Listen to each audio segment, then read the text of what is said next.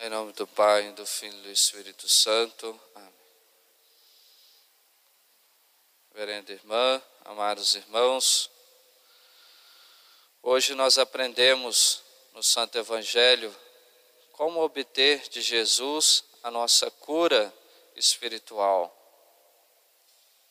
No Santo Evangelho nós temos dois modelos. De um lado está um leproso que precisava da cura e de outro lado estava o centurião que precisava da cura para o seu servo.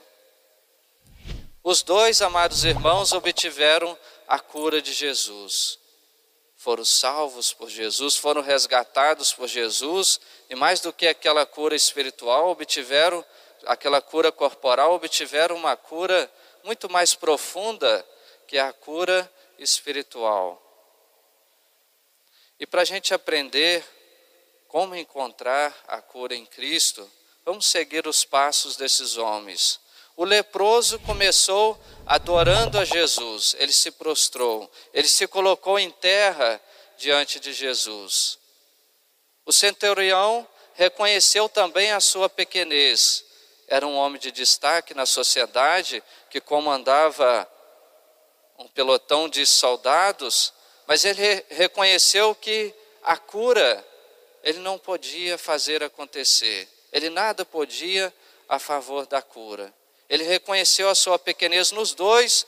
Nós vemos este fato, a humildade, reconhecer a pequenez. O leproso reconheceu que ele precisava da cura e que ele não era nada e que ele tinha que buscar a cura em Cristo. Do mesmo modo, o centurião deixou a sua casa e foi em direção a Cristo, porque ele sabia que só Cristo poderia trazer a cura para o seu servo.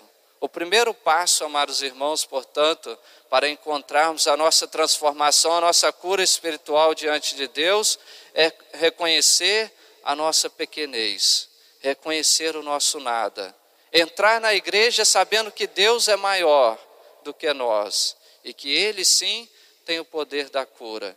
Ir ao encontro do sacramento da confissão já com essa disposição de que Deus é maior, que nós somos pequenos, nós somos miseráveis, nós somos frágeis. Esse é o primeiro passo, reconhecer a nossa pequenez.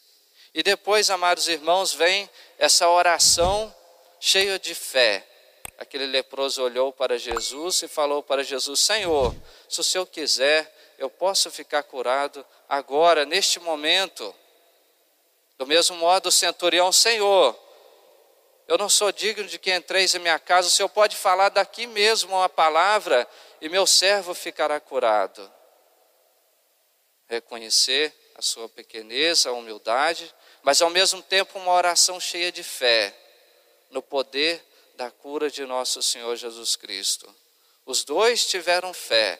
Quantas pessoas, amados irmãos, não alcançam essa transformação em Jesus porque não tem fé, porque não acredita. Às vezes faltam as maravilhas em sua vida, ou, às vezes falta algum milagre na sua vida, mas depende dessa fé. Às vezes está precisando de mais fé. Olhemos esta fé, Jesus elogia a fé desse centurião, Senhor, daqui mesmo. Mais uma vez a humildade, eu não sou digno nem de que entreis em minha casa, daqui mesmo o Senhor pode curar o meu servo. Esta é uma oração cheia de humildade, cheia de fé. Do mesmo modo, o leproso, Senhor, eu preciso ser curado. Eu quero ser limpo de minha lepra e o Senhor pode. E Jesus, comovido com aquela fé daquele homem, do centurião, daquele leproso, com a sua humildade cheia de fé, Jesus realiza o milagre tanto para o leproso quanto para o servo do centurião. Portanto, amados irmãos, quando nós nos dirigimos até nosso Senhor Jesus Cristo, vamos pensar nesses passos. Em primeiro lugar, reconhecer a minha pequenez. Em segundo lugar, rezar com humildade. Quando eu venho à igreja para rezar, para estar diante do altar, em primeiro lugar, baixar a cabeça. Senhor, eu preciso da cura. E eu sei que eu não tenho o poder de realizar a cura sozinho. E por isso estou aqui. quando se dirigir diante do sacramento da confissão, sem querer dar justificativas para as nossas falhas, para as nossas misérias, reconhecer a nossa pequenez, Senhor, eu sou frágil, eu sou miserável, por isso estou aqui colocando as minhas faltas para obter o perdão. Quando eu rezar diante do Santíssimo Sacramento, a minha oração pessoal com Cristo, o primeiro passo também deve ser esse: eu estou aqui, Senhor, porque eu preciso de vós, eu preciso da cura, eu preciso da transformação, e eu sou pequeno, eu sou fraco, eu não posso, eu não tenho força para realizar a, a minha transformação interior. Esta deve ser a dinâmica da nossa transformação, da nossa cura em Cristo.